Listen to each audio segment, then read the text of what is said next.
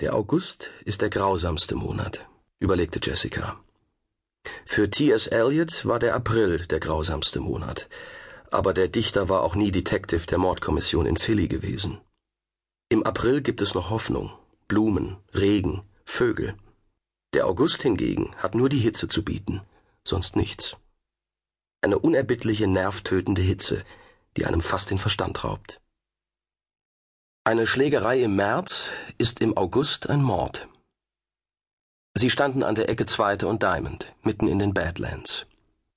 Mindestens die Hälfte der Gebäude des Straßenzuges waren mit Brettern vernagelt oder wurden zurzeit renoviert. Es war keine rote Tür zu sehen, nichts, das Red Door Tavern oder ähnlich hieß, kein Schild in einem Fenster, das ein Produkt mit einem Namen anbot, das die Wörter Rot oder Tür enthielt. Niemand stand an der Ecke und wartete auf sie. Bald hatten sie fast sämtliche Häuserblocks in verschiedenen Richtungen abgeklappert. Warum tun wir das? fragte Jessica. Der Boss sagt, wir sollen es tun, also tun wir es. Sie gingen die zweite einen halben Block weit in südliche Richtung hinunter. Einige Geschäfte waren geöffnet, die meisten jedoch hatten ihren Betrieb für immer eingestellt. An allen Eingängen, die sämtlich mit verrosteten Gittern versehen waren, hingen verblasste, handgeschriebene Schilder.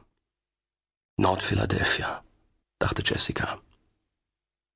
Als sie an einer Brachfläche vorbeikam, die von einer Bretterwand umschlossen wurde, blieb Byrne stehen. Die schiefe Wand, die aus zusammengenageltem Sperrholz, verrostetem Metall und Plastikplanen bestand, war mit Graffiti übersät.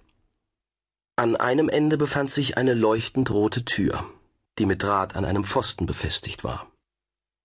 Die Tür sah aus, als wäre sie vor kurzem gestrichen worden.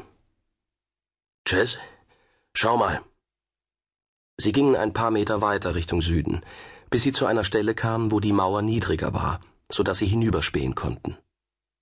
Das Grundstück sah aus wie alle Brachflächen in Philadelphia, mit Unkraut, Reifen, Plastiktüten, verrosteten Elektrogeräten und der obligatorischen ausrangierten Toilette. Siehst du hier irgendwo einen Killer herumstehen? fragte Jessica.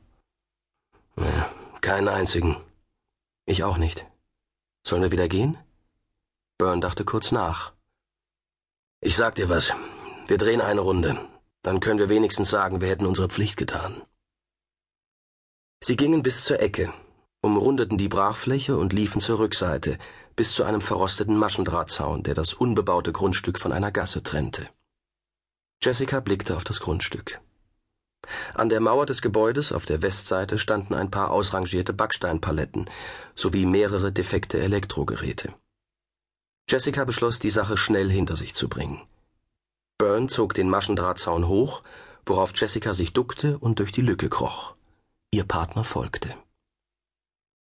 Die beiden Detectives schauten sich auf dem Grundstück um. Byrne nahm die linke Hälfte, Jessica die rechte. Fünf Minuten später trafen sie sich in der Mitte. Die Sonne stand hoch am Himmel und brannte unbarmherzig. Der Nachmittag war bereits angebrochen. Nichts? fragte Jessica. Nichts. Jessica zog ihr Handy aus der Tasche. Okay, jetzt bin ich neugierig. Ich will den Anruf des angeblichen Killers auf unserer Hotline hören. Zwanzig Minuten später traf Detective Joshua Bontrager ein. Er hatte einen Kassettenrekorder mitgebracht. Josh Bontrager war erst seit 18 Monaten bei der Mordkommission, hatte seine Qualitäten jedoch schon unter Beweis gestellt. Er brachte Begeisterungsfähigkeit und die unverbrauchte Energie eines jungen Mannes mit auf die Straße. Doch sein Lebenslauf hatte noch etwas anderes zu bieten. Niemand in der Mordkommission des Philadelphia Police Departments konnte damit aufwarten. Joshua Bontrager stammte aus einer amischen Familie. Er war vor Jahren aus der Kirche ausgetreten und aus keinem anderen Grunde nach Philadelphia gekommen, aus denen auch andere Leute das Berks County oder das Lancaster County verließen. Er wollte in der Stadt sein Glück versuchen. Jessica erinnerte sich an den Tag, als sie Josh zum ersten Mal gesehen hatte. Hose und Anzugjacke passten nicht zusammen. Seine Frisur sah aus, als wäre er unter ein Rasenmäher geraten, und seine Schuhe waren klobig und ungeputzt. Inzwischen